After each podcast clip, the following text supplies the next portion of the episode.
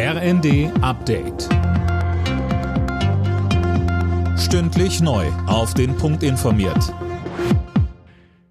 Ich bin Tom Husse. Guten Abend.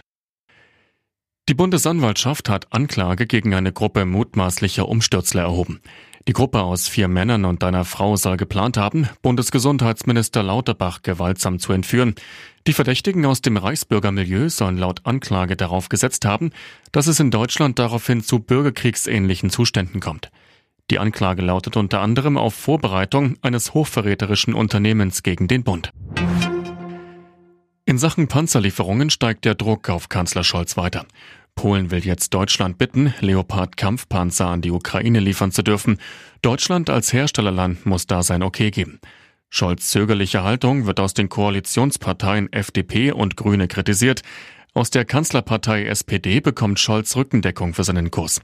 Der Vorsitzende Lars Klingbeil sagte, und dass Olaf Scholz sich international auch in einer solchen Phase mit den Partnern abstimmt, dass man Gespräche führt und sich nicht öffentlich unter Druck setzen lässt oder sich hinreißen lässt zu schnellen Aussagen, sondern dass man wirklich auch abwägt in dieser historischen Situation. Das ist genau richtig.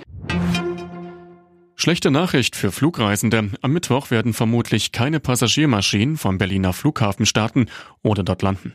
Verdi hat die Beschäftigten zum Streik aufgerufen. Die Gewerkschaft fordert für die Angestellten 500 Euro mehr im Monat. Die deutschen Handballer spielen bei der Handball-WM heute um den Gruppensieg in der Hauptrunde. Gegner ist Norwegen. Bereits vor der Partie hat Deutschland das Viertelfinalticket sicher. Dort geht es dann entweder gegen Spanien oder Frankreich. Alle Nachrichten auf rnd.de